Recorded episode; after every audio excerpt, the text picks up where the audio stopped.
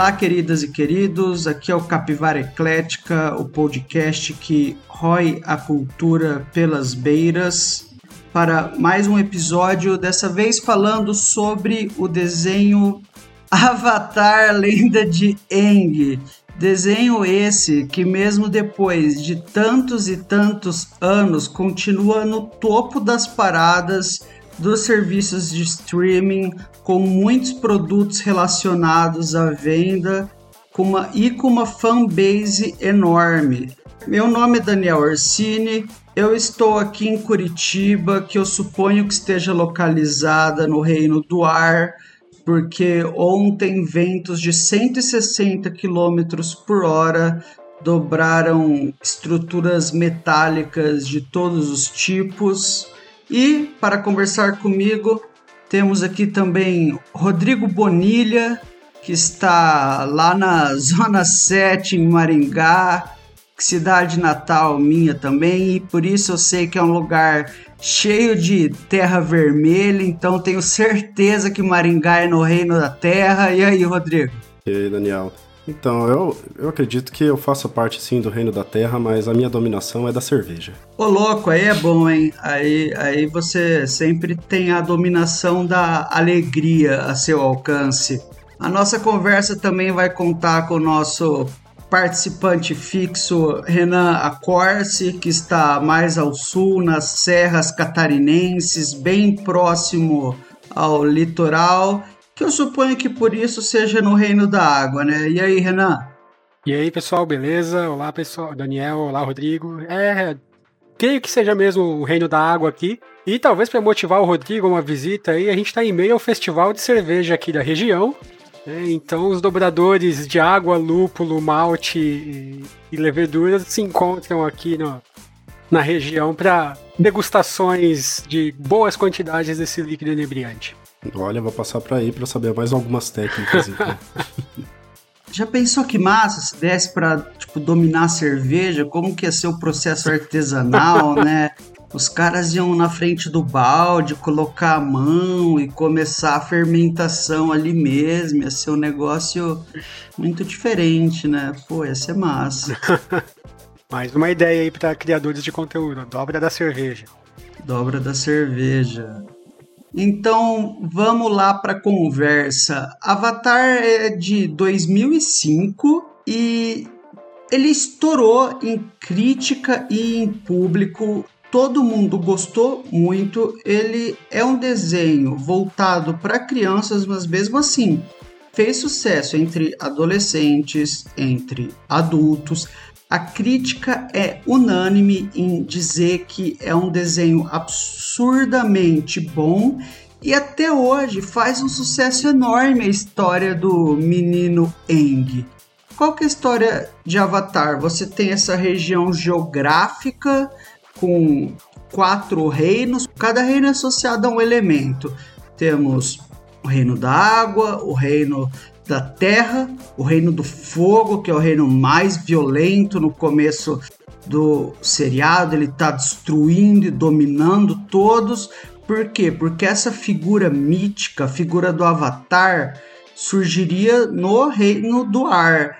E sabendo disso, em uma narrativa quase bíblica, assim, o reino do fogo começa a destruir e matar todo mundo do reino do ar.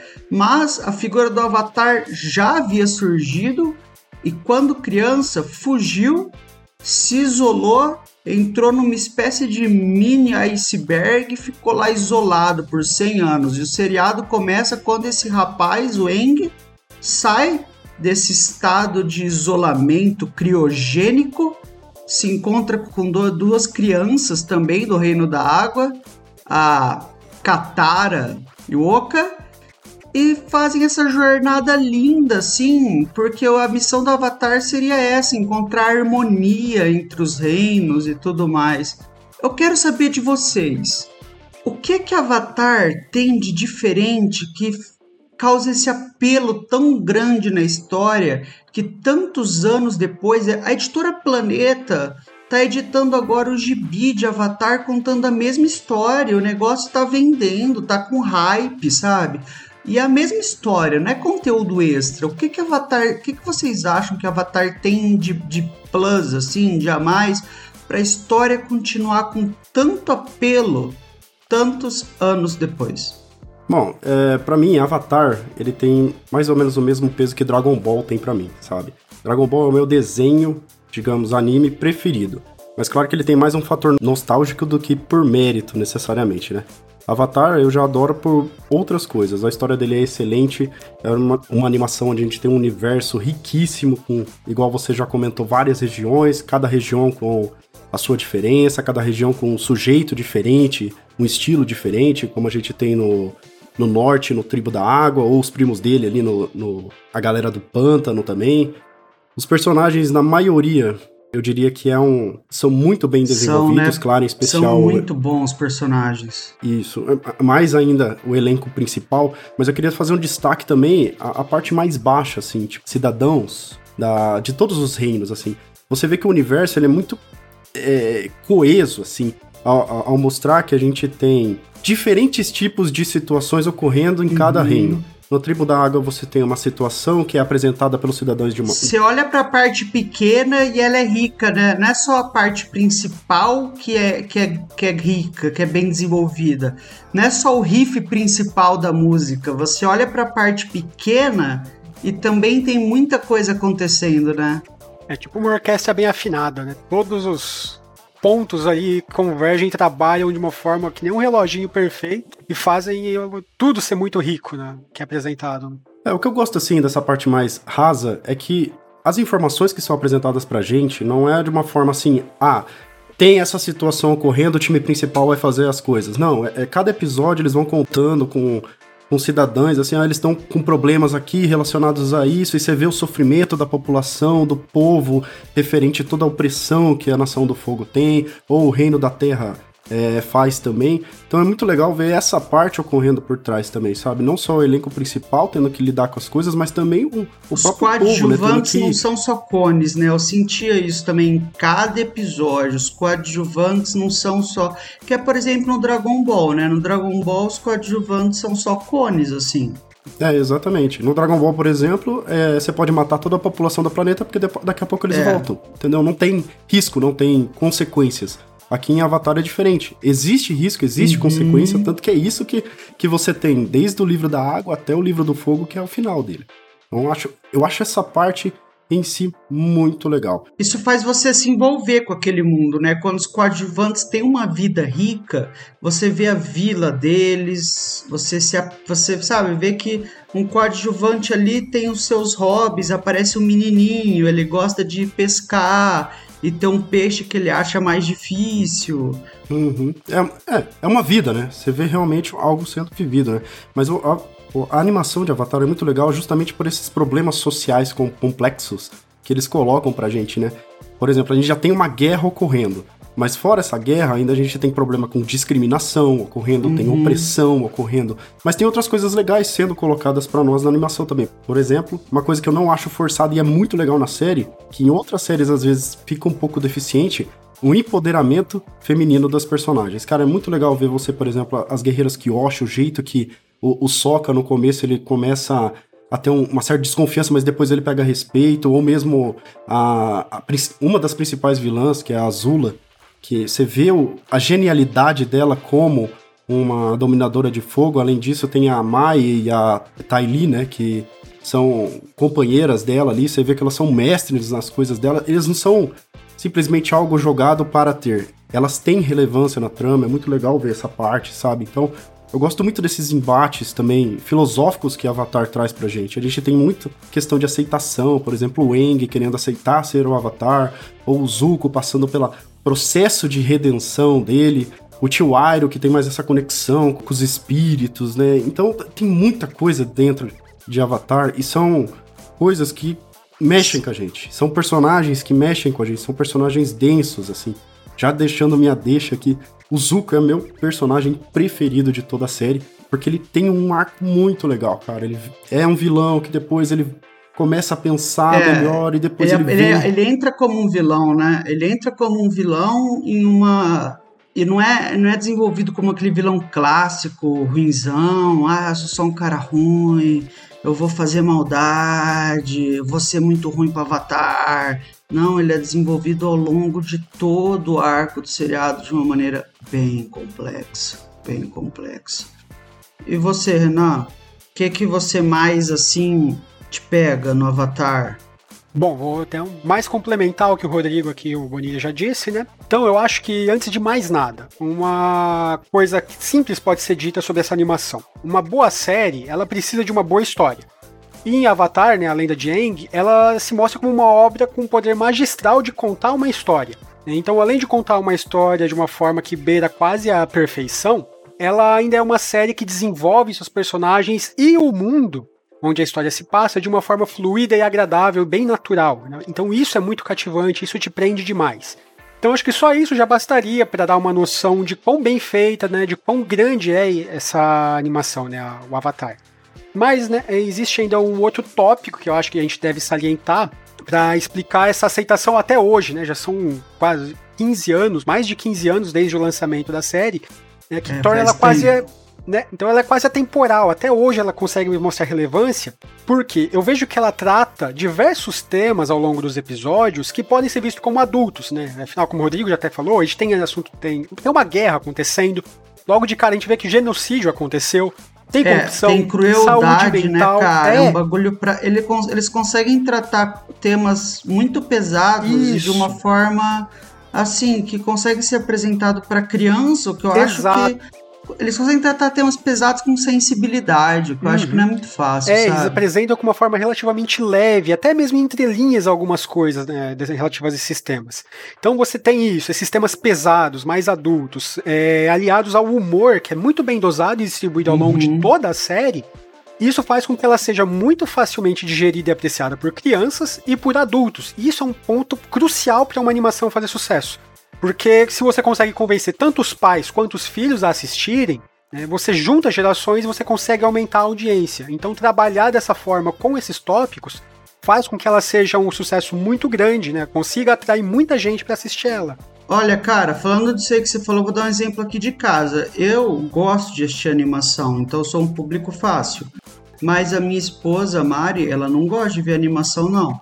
Mas daí eu ficava vendo Avatar e às vezes ela ia sentar do meu lado para fazer as coisas dela e ela começou a ver.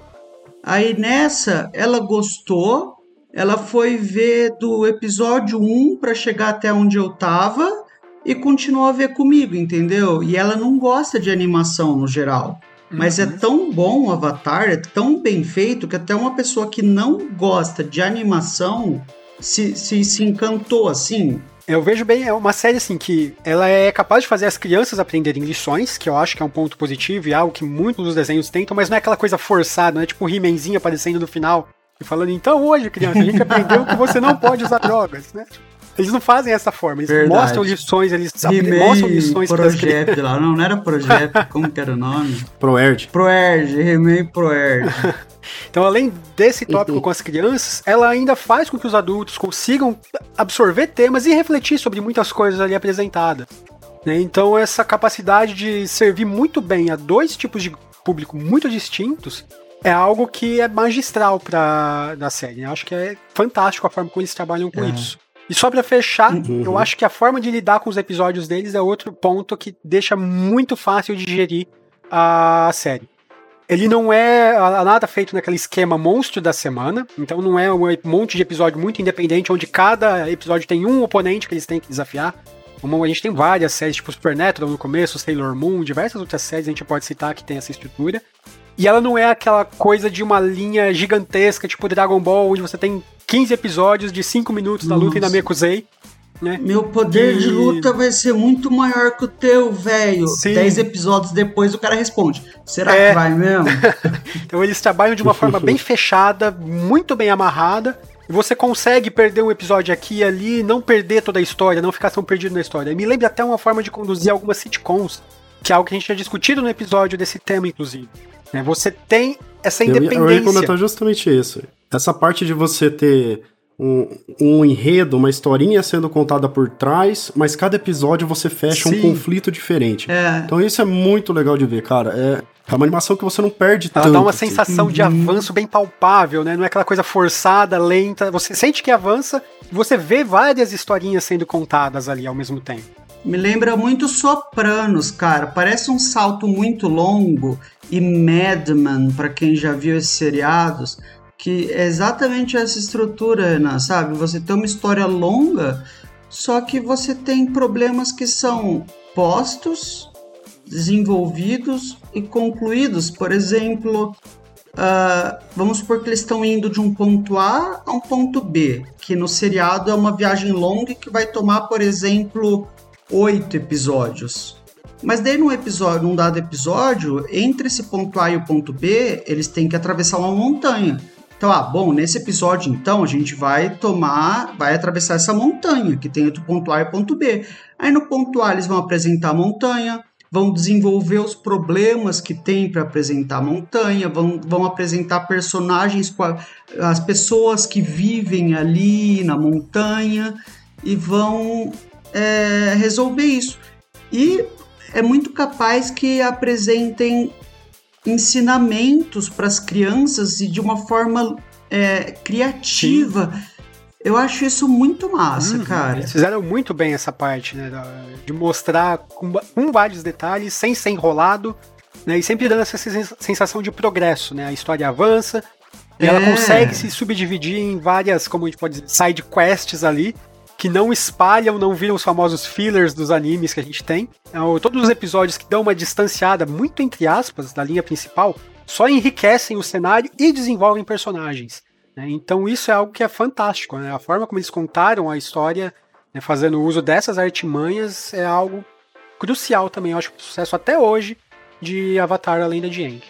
É, o negócio que é que nem eu já assisti Avatar inteiro, mas se tiver passando um episódio, eu vou assistir, entendeu? Porque eu sei que vai ter uma historinha inteira ali que vai ser agradável assistir. Uhum. Provavelmente. Vai ter uma historinha inteira ali que vai ter um personagem coadjuvante apresentado, que vai ser massa. Seja um povo da areia, ou alguma criancinha ali de uma vila, vai ter alguma coisa muito massa apresentado, muito criativo naquela história. E falando já que você já tava falando de personagem também, ia até perguntar para vocês. Eu já falei o meu, né? Mas eu queria saber de vocês. Qual é o personagem preferido de vocês na história aí? Cara, é, quanto ao personagem favorito da série, eu acredito que eu vou um pouquinho contra. Já vou contra o Rodrigo, né? Gosto muito do Zuko, já adianto aqui. Esse é um, uma série que eu gosto bastante dela, eu acho ela incrível também, porque ela fez eu ir contra um certo dos costumes que eu tenho com relação a gostar dos protagonistas de série. É, eu geralmente odeio, sou daqueles frescos que não gosta do Goku, né? Prefiro qualquer outro personagem de Dragon Ball em relação ao Goku. Não suporto ver aquele protagonismo forçado do Seiya, né, no Cavaleiros do Zodíaco. E acho irritante a burrice e a forma de ação do Gon em Hunter Hunter, por exemplo, né, que são alguns animes que eu gosto muito. E eu odeio os protagonistas deles. Mas aqui na Lenda de Aang, eu gosto demais do Aang. Ele no início pode parecer só um personagem que é engraçado, pateta, meio avoado, que vai ficar fazendo palhaçada, né? Totalmente alheio à situação do mundo em guerra no qual ele se encontra. Mas isso tem a ver com o fato dele passado muito tempo congelado e logo de cara ele começa a ser confrontado com a nova realidade do mundo, né? Então ele descobre que ele é o sobrevivente de um genocídio, né? que ele tem um potencial, ele vai descobrindo que ele tem o um potencial para botar o fim a essa guerra também. Então ele tem muitas quebras, assim, choques de realidade violentos que ele é confrontado e eu sinto ele evoluindo de uma forma orgânica é, e natural com todas essas situações, né? Então, mesmo que ele não tenha um desenvolvimento muito grande e pautado naquela uma, um, um tropo que a gente gosta em geral, né? Que é o do Zuko ou mesmo da Azula ali, né? De mudanças gigantescas de personalidade do personagem. Ele tem um desenvolvimento bom, né? Que me agrada demais. Ele é, não é um personagem que precisa de grandes mudanças para se mostrar bom. Ele é um personagem que precisa aprender, crescer e ainda se adaptar à realidade nova dele. Então acho que isso me cativou demais e eu nessa série eu gosto demais do Eng. É uma das poucas séries que eu gosto muito do protagonista. Eu gosto do Eng também e eu devo falar que eu acho uma eu, é o meu personagem preferido e um, eu acho que é uma escolha do roteiro da série e tudo mais em um seriado infantil principalmente muito corajosa colocar o Eng como principal, porque ele é um personagem pacífico, sabe? Ele é um personagem que toma escolhas muito corajosas que são porque parece que o corajoso é peitar a dificuldade e ser loucão e lá bater no cara forte, mas muitas vezes não é, sabe? Muitas vezes a coragem é, é você se apartar de uma briga e tudo mais, e é muito mais apelativo para uma criança ver algo violento em certo sentido, sabe? Ver algo que impulsiona a ação. Então eu acho que é muito mais difícil você escrever algo que apela para um, um público infantil que gira em torno de escolhas pacíficas, sabe? Escolhas que, que apelem para calma, que é o personagem do Eng, ele sempre fala: não, gente, vamos resolver na conversa. Ele não é o cara impulsivo, sabe? Ele é um cara, não, vamos tentar ver sem briga, tal. Eu acho que uma, uma criança tem muito a aprender olhando para o Eng e para as escolhas que ele faz, para a luta que ele tenta ter. A luta que o Eng escolhe é a luta da paz, a luta de escolher conflitos não violentos, sabe? De não, vamos tentar resolver de outro jeito. Eu acho essa, eu acho por isso que é meu personagem preferido, assim, eu vou pelo mesmo lado do Renan, assim, sabe?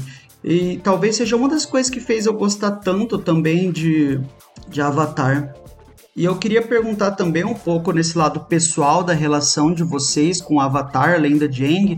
Eu queria que vocês me falassem um momento assim que vocês lembram do seriado inteiro que mais tocou vocês, assim, por qualquer motivo que seja, de diversão de humor, sei lá.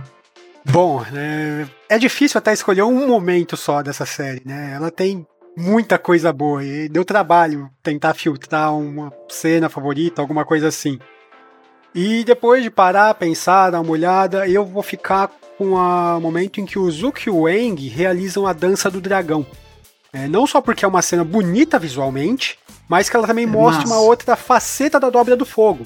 Né? O, o, dobrar o fogo não é só fazer coisas violentas, brutas. Ela mostra que essa dobra de fogo ela também apresenta uma beleza e uma fluidez que, como se ela quisesse mostrar que a dobra desse elemento também pode e deve ser usado para paz e harmonia, e não só para guerra, como ela vinha sendo até então.